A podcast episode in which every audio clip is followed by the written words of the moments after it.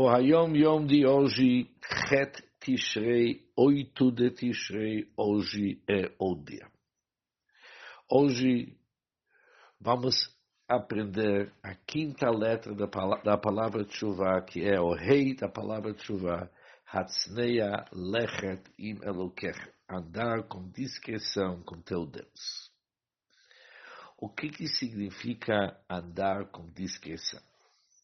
Agora vem no nosso Hayom Yom para explicar essa quinta letra. É preciso ter o cuidado de evitar qualquer tipo de ostentação. Como que foi dito por nossos sábios, que a pessoa deve usar sua astúcia para expressar seu amor a Deus. Ou seja, as palavras que nossos sábios usaram, Olam Yehei Adam Arum Beirah, que sempre o bom a uma pessoa ser com astúcia, mostrando o seu temor para Hashem. O que, que significa astúcia? Astúcia, nesse caso, significa saber agir com piedade e devoção, mas porém de tal forma que ninguém o perceba. Saiba-se, continua Yuyon e diz que muitos dos antigos Hassidim, eles ocultavam-se que, que se chama que eles se ocultaram? Ocultavam sua grande devoção para Hashem.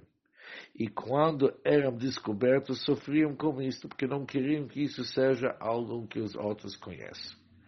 Esta é a Avodah da Teshuvah, que se alcança através das nealeches ser discreto.